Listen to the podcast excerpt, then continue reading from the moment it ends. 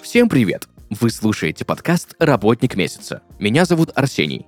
Каждый выпуск ко мне приходят представители интересных профессий, от оперных певцов и дата-инженеров до покупателей и пилотов. Вместе мы разбираемся, за что люди любят свою работу.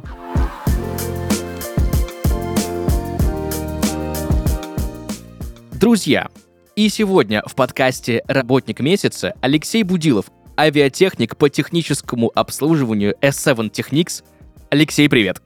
Добрый день всем. Алексей, спасибо тебе большое, что согласился прийти сегодня к нам в подкаст, рассказать про свою довольно редкую профессию. Я мало что знаю про авиатехников, да, как проходит техническое обслуживание авиалайнеров, хотя, ну, мне всегда, честно, это было интересно. В общем, спасибо большое, что пришел сегодня к нам, и у меня к тебе, на самом деле, ну, масса вопросов.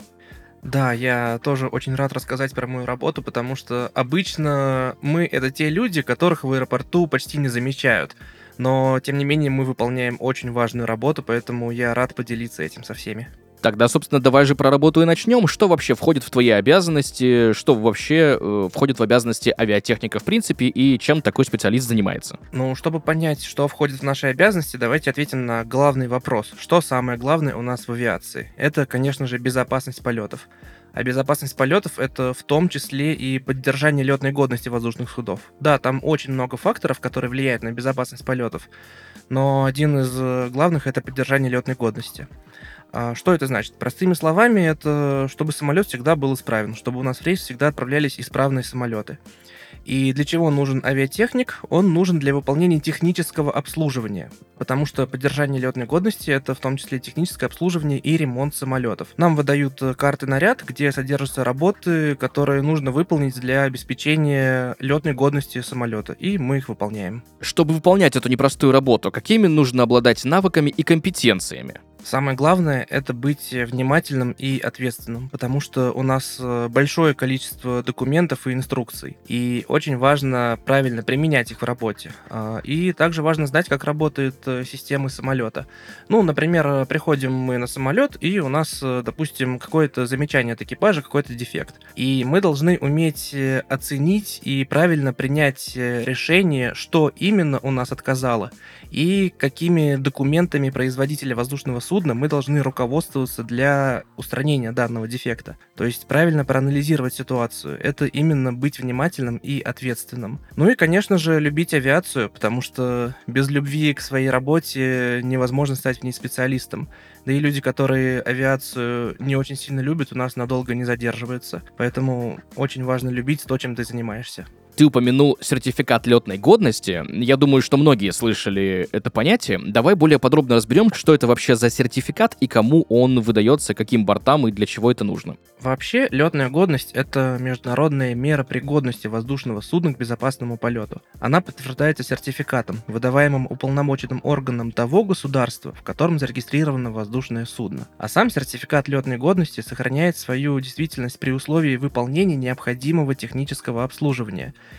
и иных работ по поддержанию летной годности воздушного судна. А что это значит? Это значит, что все самолеты, выполняющие пассажирские рейсы, имеют э, действующий сертификат, который выдает э, в нашей стране Росавиация, потому что это авиационные власти в нашей стране, и сертификат летной годности. Проще говоря, это самолетный паспорт, который подтверждает его исправность и способность обеспечивать безопасные полеты. Каждый самолет, который выполняет рейс, э, он обязан на борту иметь действующий сертификат летной годности. Поэтому Поэтому это очень серьезный документ, который обязательно контролируется. Ну, грубо говоря, это если сравнивать с автомобилем, это как э, техосмотр, да, карточка техосмотра, что с тачкой все в порядке, можно ставить на учет, но в случае самолета можно выпускать в небо. Да, если провести аналогию, это так. Знаешь, мне что интересно? Вот ты говорил про навыки и компетенции, э, а вообще, в принципе, где нужно учиться, чтобы стать авиатехником? Нужно ли иметь э, там высшее образование, заканчивать, возможно, летную школу? А, на самом деле, каждый человек сам для себя определяет этот путь, идти ли на высшее образование или получить э, среднее специальное, то есть окончить колледж. Потому что есть как колледжи, так и университеты. Ну, ведущие университеты в нашей стране это, конечно, МГТУ-ГА в Москве, СПБГУ-ГА в Питере и УИГА в Ульяновске. Также у этих университетов есть профильные колледжи, которые находятся в Москве, в Троицке, в Егорьевске, в Выборге, а также я знаю, что есть в Омске и в Якутске.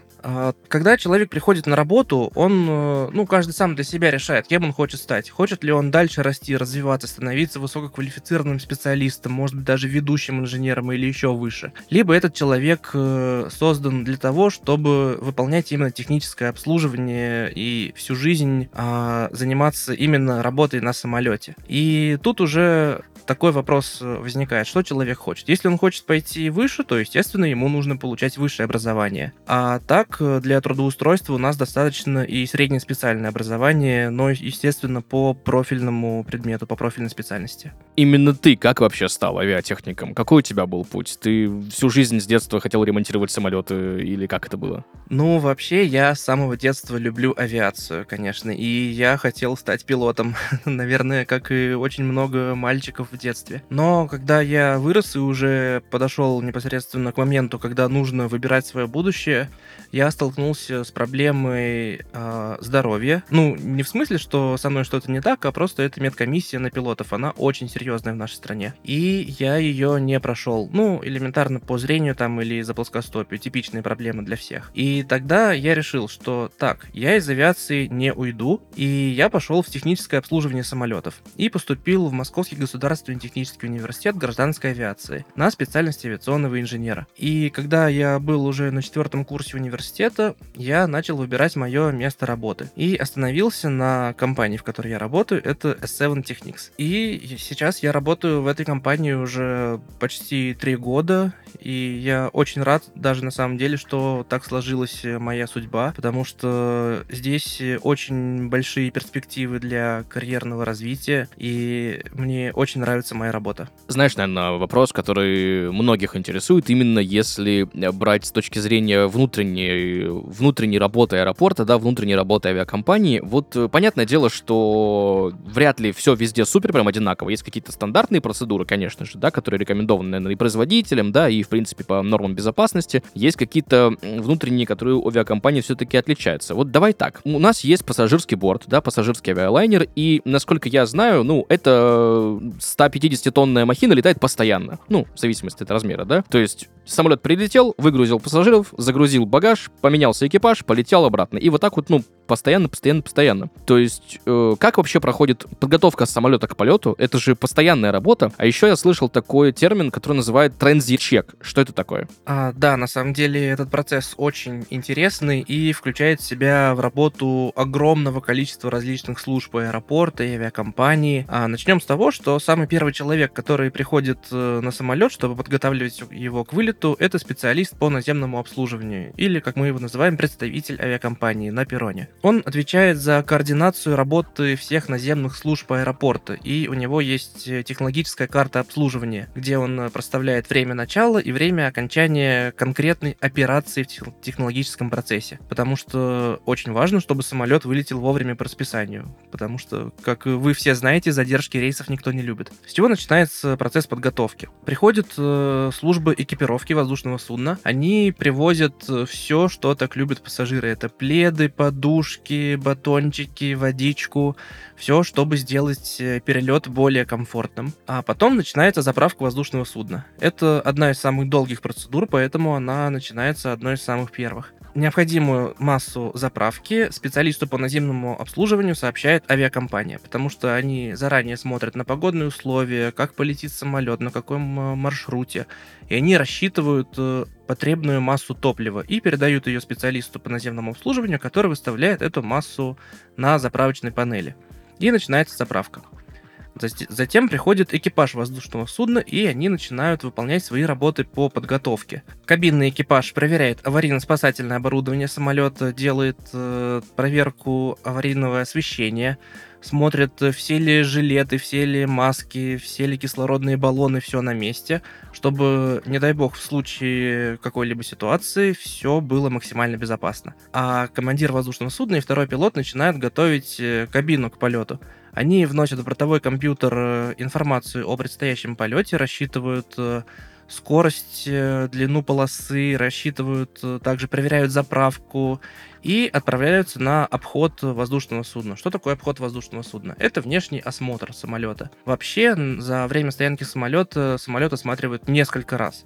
Это и представители авиакомпании, это и второй пилот, это и командир. Транзит-чек — это легкая форма технического обслуживания, которая выполняется при э, обороте самолета, то есть между рейсами. Прилетел самолет с одного рейса, пока он стоит готовится к вылету обратно на свою домашнюю базу, его осматривает техник в аэропорту. А, эта проверка включает в себя внешний осмотр, проверку уровня масла, проверку уровня гидравлической жидкости и проверку отчета о выполненном полете, который выдает бортовой компьютер самолета. И выполнив данную проверку, а, техник дает э, самолету сертификат о выполненном техническом обслуживании и выпускает его в рейс. И когда все службы, которые я описал, закончили свою работу, самолет считается готовым к посадке пассажиров. И э, представитель авиакомпании дает добро на посадку пассажиров, и начинается посадка. Вот таким образом самолет готовит к вылету. Это каждый раз так? Да, это каждый раз так. И это все занимает 45 минут. Представь, сколько людей одновременно работают на самолете, чтобы успеть все это сделать. А, знаешь что? Я некоторые, ну, некоторые видео в интернете смотрел, да, как-то тоже про авиацию в свое время много читал, много тоже роликов смотрел, потому что тоже, честно, хотелось раньше стать пилотом, но то же самое плоскостопие, пока-пока. В общем, я к чему? Я знаю, что есть, по крайней мере, я знаю из, с помощью интернета, что есть некоторые мелкие неисправности, с которыми самолеты иногда летают да? Условно говоря, вот ты сказал, что вот есть там базовый аэропорт, да, аэропорт базирования, там где-нибудь тут у тебя в Москве сейчас минус 20. Ты вылетаешь, ты можешь максимально самолет нагрузить топливом, потому что, ну, в минуса летать легче, потому что плотность воздуха выше, да? Условно, самолет прилетает рейс там в какой-нибудь Дубай, там э, воздуха поменьше, э, в смысле плотного, потому что там жара, обратно столько топлива не возьмешь, но какие-то частности есть. Я все это к чему? Э, вот представим ситуацию, прилетает э, из Москвы борт куда-нибудь на юг, да, где жара. И и одна, допустим, из трех гидравлик говорит, что там какие-то проблемки есть.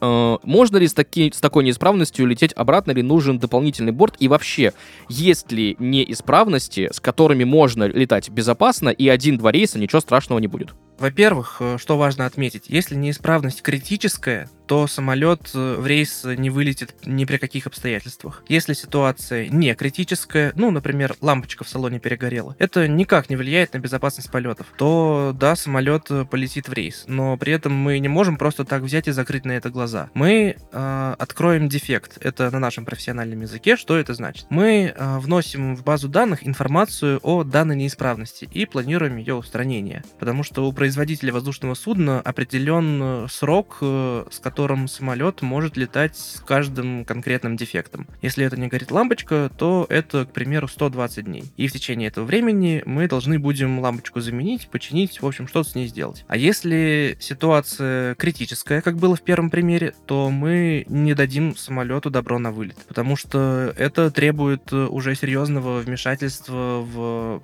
конструкцию самолета и потребуется выполнять поиск и устранение неисправностей. Что конкретно привело к данной ситуации и как это все устраняется. Мы сообщаем в авиакомпанию информацию о том, что данный самолет лететь не может. И авиакомпания принимает решение о замене воздушного судна на резервный борт, который точно будет исправен.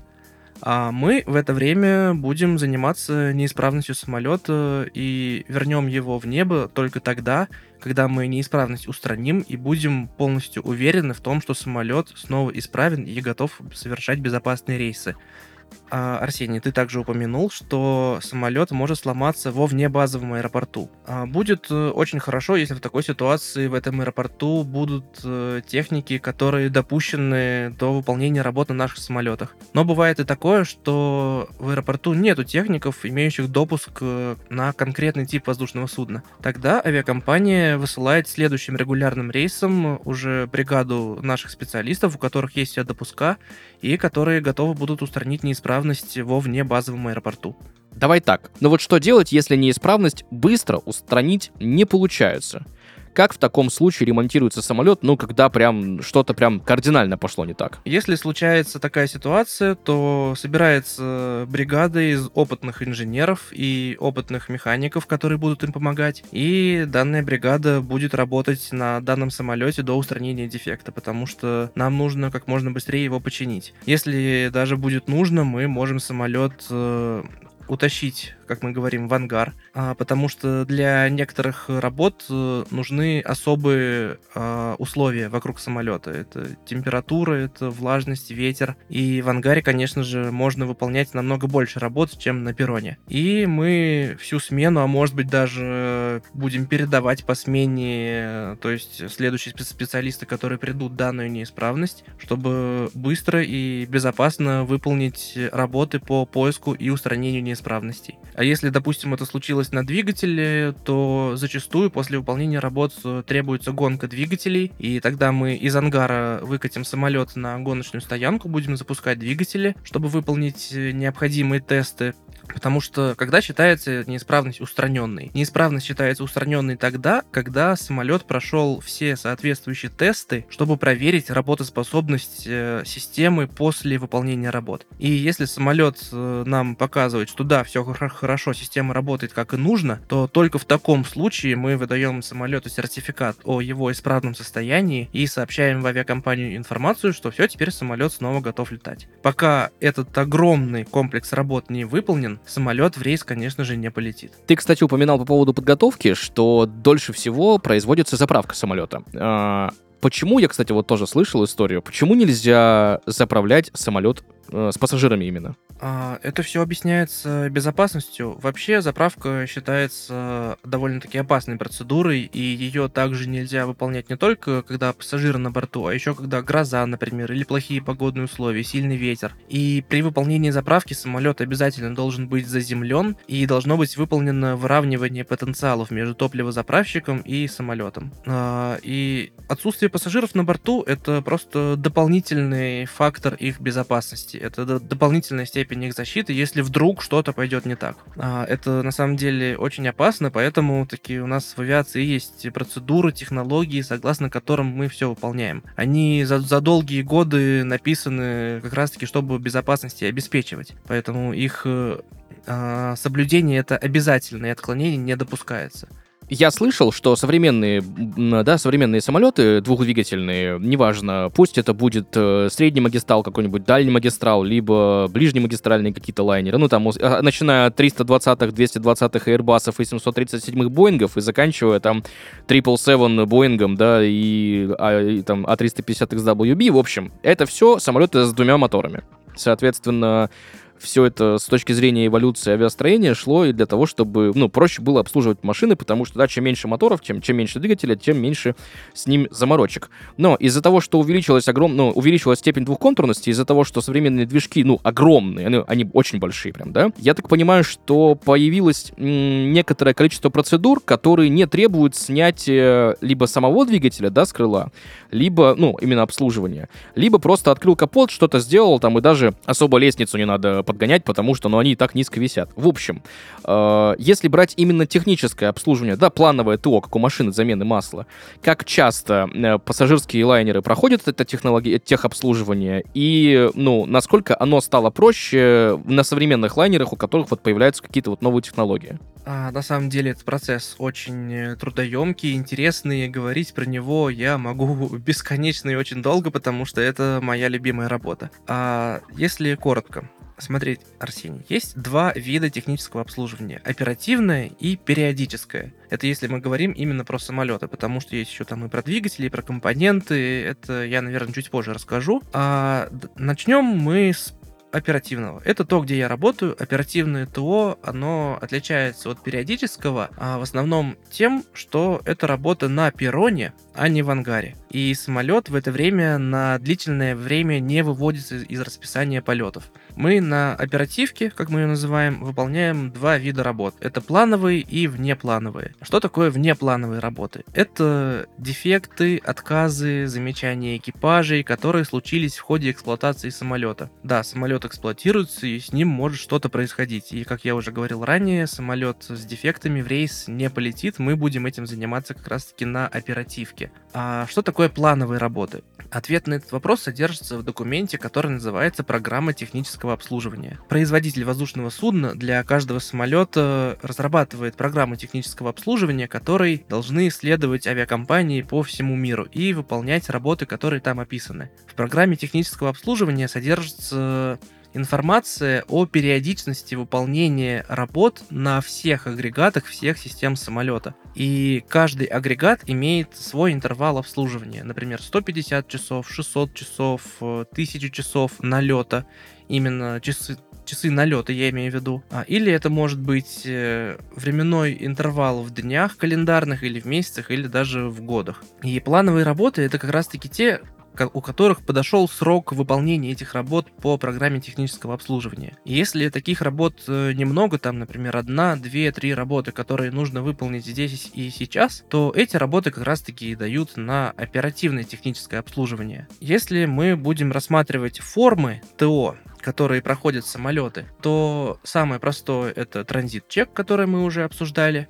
Также у нас есть Daily Check, это форма технического обслуживания, которая выполняется каждые 72 часа. А Weekly Check, следующий этап, это форма технического обслуживания, которая выполняется каждые 10 дней, она уже более серьезная. Далее у нас идет это A-Check, выполняется примерно каждые 1000 часов налета. C-Check выполняется каждые примерно 6 лет. И D-Check выполняется примерно каждые 12 лет. D-чек это, соответственно, самая тяжелая форма, которую выполняют в ангаре. А, да, все тяжелые формы технического обслуживания выполняют, э, ну, как правило, только в ангаре, и самолет там стоит уже намного дольше. Если на оперативке мы между рейсами, там, грубо говоря, за 2-3 часа успеваем какие-то работы по техническому обслуживанию выполнить, то на D-чеке самолет может до месяца находиться в ангаре. И на D-чеке самолет разбирают практически до его каркаса, до металлической конструкции. Снимают все, снимают салон, снимают все панели обшивки, все лючки до доступа, все снимают, все открывают и залазят во все даже самые труднодоступные места. Потому что вдруг у нас э, образуется коррозия где-то на конструкции, это тоже проверяется. Это не может остаться незамеченным для обеспечения безопасности полета. И производитель воздушного судна предусмотрел и задокументировал всю технологию по его обслуживанию, по обслуживанию всех его, э, все, всех его агрегатов. И мы в авиакомпании за этим тщательно следим и эксплуатируем самолет так, как это задумал производитель. И даже сейчас, в современных условиях в России все это выполняется. А также, Арсений, я говорил, что я тебе расскажу про компоненты, про обслуживание двигателей и компонентов. Это тоже сфера технического обслуживания самолетов, только которая уже происходит не на самом самолете, а на снятом агрегате. Например, у нас случилось что-то с двигателем такое, что мы не можем выполнить ремонт в условиях, когда двигатель висит на крыле самолета. И для этого нужно снять двигатель. Мы, как техники, ну, условно назовем нас самолетные, мы что делаем? Мы меняем двигатель. Снимаем один и вешаем другой. А далее двигатель, который мы сняли, отправляется на участок ремонта двигателей, где его разбирают э, на составляющие, на агрегаты, из которых состоит двигатель, и смотрит уже, что с ним произошло. А, кстати, у нас э, в S7 Technics открылся не, не так давно, ну как в 2021 году, уникальный в России цех по восстановительному ремонту двигателей. Он у нас открылся в аэропорту Шереметьево, и там мы можем выполнять огромный комплекс работ, уникальный по ремонту двигателей, который в России больше никто не выполняет. И это дополнительный уровень безопасности полетов и безопасности технического обслуживания, которые мы предоставляем. А также у нас есть ремонт и других компонентов. Э, у нас есть также а, покрасочный участок, который находится в минеральных водах на базе S7 Technics, где мы полностью можем покрасить наш самолет, э, ему новую ливрею дать. А также у нас еще есть швейный участок, э, который может э, шить э, для интерьеров самолетов э, какое-то об- оборудование. Потому что, да, казалось бы, обычная шторка, но она тоже имеет огромное количество сертификатов, чтобы быть допущенной к установке на самолете. И такой участок в том числе в нашей компании имеется. Это также не разрушающий контроль авиационной техники, а, потому что, ну, например, у нас э, нужно проверить э, лопатки в проточной части двигателя. Они внутри. Просто так мы их увидеть не можем. И в таком случае у нас будет выполняться бароскопия двигателя. Это примерно то же самое, что эндоскопом засовываем э, мы бароскоп, а, так называемый прибор. У него есть э, провод, э, на котором находится лампочка и камера, и экран, ну как компьютер. И мы его засовываем в технологическое отверстие в двигателе и смотрим, что там внутри, потому что внешне мы не можем это увидеть. Это называется неразрушающий контроль. Есть и другие методы неразрушающего контроля, но чтобы было более понятно, мы на них останавливаться не будем. А, вот. Таким образом, у нас в S7 Technics предоставляется полный комплекс работ по обслуживанию самолета на всех этапах его эксплуатации, чтобы самолеты летали исправно и безопасно. Супер. По поводу, кстати, обслуживания и проверок, вот у меня два вопроса к тебе. Э, самый, наверное, популярный. Первый, усталостные трещины, как часто нужно самолет на них проверять? И второй момент, вот условно говоря, есть два борта. Одному 25 лет, но у него 5 лет назад заменили двигатели на новые, потому что со старыми что-то произошло. Есть второй, которому 15 лет и который, ну, которого двигатели 15 лет проработали, и что-то с ними случилось, они уже плохо работают.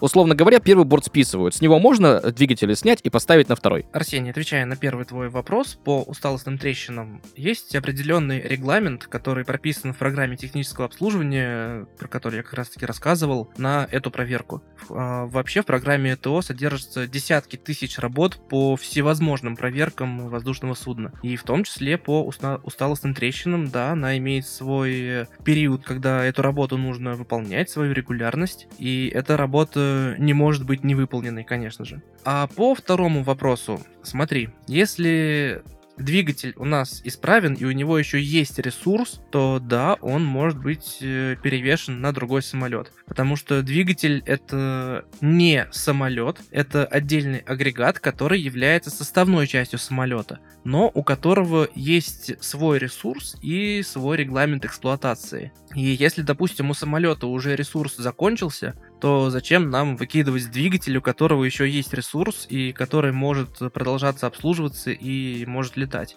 Поэтому нет, мы его не будем выбрасывать, мы его перевесим на другой самолет, и это будет абсолютно безопасно, а, потому что производитель воздушного судна это тоже учел и нам заложил ресурс эксплуатации и регламент эксплуатации, и это все будет полностью безопасно. Ты в самом начале нашего с тобой разговора упомянул, что каждый техник проверяет запчасти, да, или какие-то регламентные работы всегда по каталогу.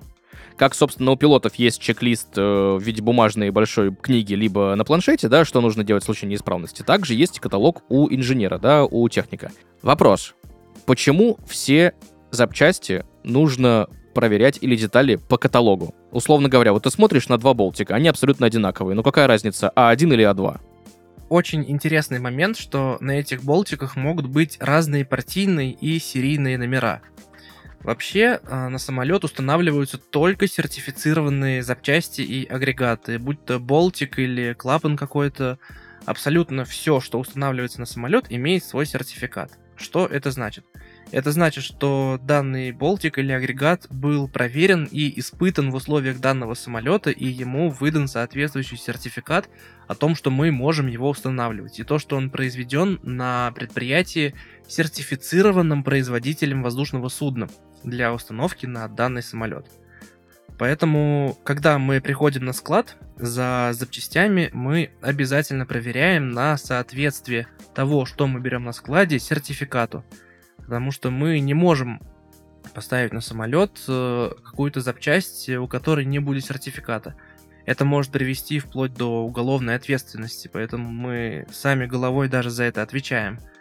Но в первую очередь это все безопасность полетов. Потому что если мы поставим что-то нелегальное, так скажем, мы не знаем, как оно себя поведет в условии самолета, и мы так никогда не делаем. В нашей компании V7 Technics только сертифицированные, проверенные и исправленные агрегаты выдаются к установке на самолет. Э, я не просто так вспомнил про, Боль, про Болтики, потому что я помню историю в Британии, по-моему, была, когда техник взял два одинаковых на вид Болтика, не проверил их по каталогу, пошел, поставил при замене лобового стекла, там трещина была на, на лобовом стекле самолета, заменил стекло, прикрутил его нужным болтиком, стекло, естественно, вылетело, потому что болтик был на 2 микрона меньше по диаметру, чем нужно было. И вот эти вот 2 микрона оказались как раз-таки решающим фактором. Ну, у нас же самолет взлетает, он расширяется, сужается, там, давление, физика, температура, все вот это вот.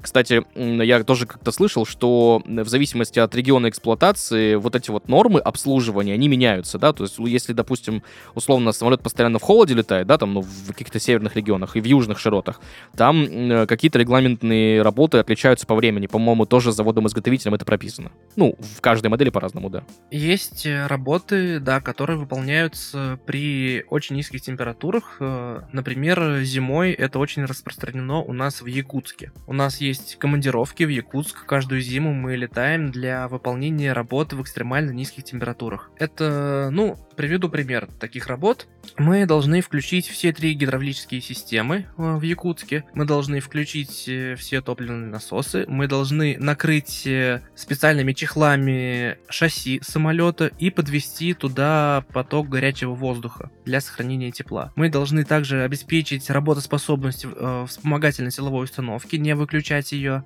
Это все комплекс работ, которые выполняются только при очень низких температурах. В Москве мы, мы такое не выполняем, например, потому что у нас температуры не опускаются ниже минус 40 градусов. А там такое происходит. Да, поэтому мы летаем туда выполнять данный комплекс работ.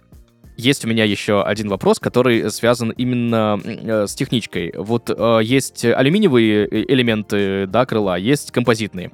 Грубо говоря, если вдруг с помощью, ну, просто там механически как-то повреждается предкрылок алюминиевый и предкрылок композитный, э, нужно ли их менять сразу или они как-то вот, ну, рихтуются, что ли, как вот в машине? Это все зависит от характера повреждений. У нас э, есть в компании участок структурного ремонта, который занимается как раз-таки ремонтами структуры самолета. Это вся его обшивка, как раз-таки и предкрылок, и, и закрылок. И у них есть технологии, позволяющие обеспечить э, безопасность всех повреждений, их устранение и ремонт. Поэтому, да, в данном случае, если это произойдет, это никак не повлияет на безопасность полета. И если это даже произойдет, такой самолет снимается с рейса, до момента устранения данного замечания.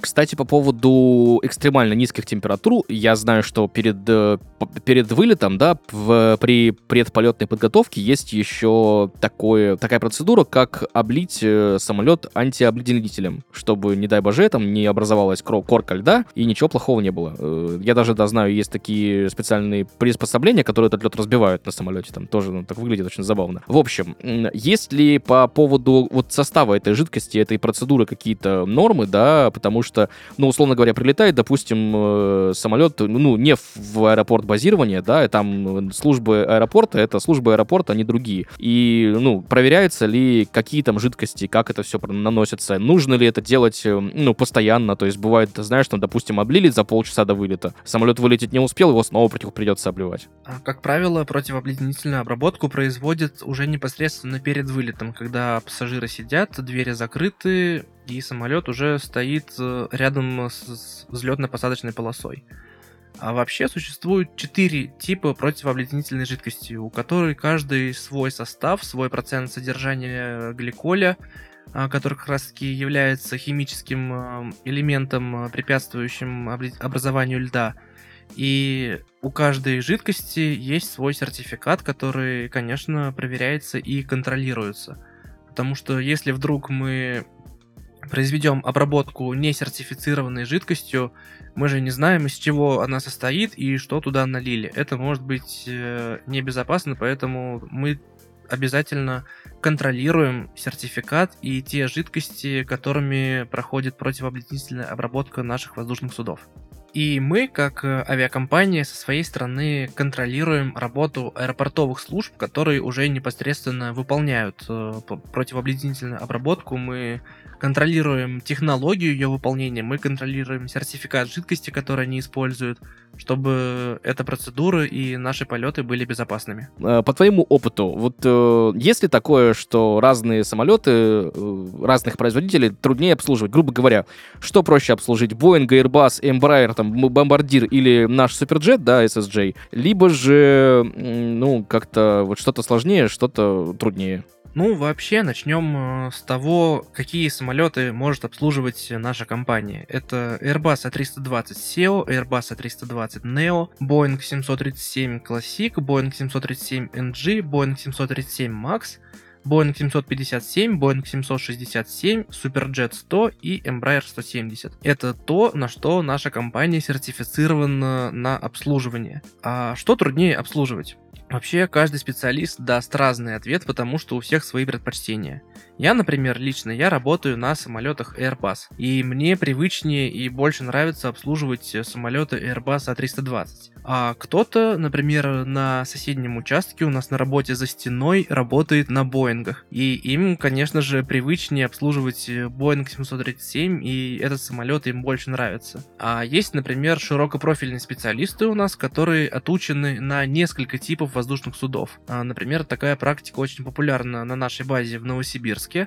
И там, э, когда приходит самолет, э, специалист, э, ну, не особо придает значение тому, нравится ли ему обслуживать больше Airbus или Boeing. Он одинаково научен и имеет одинаковый опыт в обслуживании всех типов самолетов у нас в парке и просто наслаждается своей работой, выполняет ее качественно, вне зависимости от того, какой это тип самолета. Знаешь, Алексей, вопрос такой, ну, кликбейтный, понятное дело, но я все равно его задам. Летать сейчас безопасно? А, да, Арсений, летать сейчас э, безопасно, потому что с приходом санкций, как мы знаем, э, на самом деле ничего не изменилось. Потому что самолеты у нас все те же самые, работы мы выполняем все те же самые, программы технического обслуживания, руководство по технической эксплуатации, все документы абсолютно те же самые.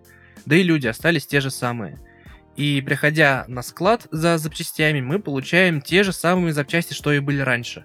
Поэтому это все мифы и предрассудки о том, что что-то изменилось и летать стало как-то опасно. Нет, это не так летать сейчас по-прежнему безопасно. И плюс, э, как я уже рассказывал, у нас многоступенчатый контроль воздушных судов, которые поднимаются в воздух. Это и пилоты, и экипаж, и специалист по наземному обслуживанию, и техник, и инженер контроля качества. На самом деле у нас при выполнении работ по ТО самолетов огромный многоступенчатый контроль качества работ, которые мы выполняем. Поэтому если пассажир вступает на борт самолета, он может быть уверен, что его самолет исправен. Это проверили и перепроверили большое количество людей, большое количество служб. И этот самолет в таком же исправном техническом состоянии, как и раньше, если мы говорим до санкций. Поэтому да, сейчас летать безопасно. Алексей, знаешь, есть у меня некоторое количество вопросов, которые я задаю каждому гостю подкаста «Работник месяца». Вот для тебя, в твоей профессии, что самое трудное? Самое трудное — это уместить всю информацию в голове, потому что у нас э, огромное количество процедур и документов, которые обязательно нужно знать и которые нужно применять. И также очень непросто анализировать ситуацию порой, когда приходишь на самолет, у него что-то случается, нужно грамотно определить, что случилось, и правильно применить э, документы производителя воздушного судна. Это, наверное, самое сложное, но это также самое интересное в моей работе, потому что это очень большой уровень ответственности, а это то, что мне нравится делать. За что ты любишь свою работу? За самолеты.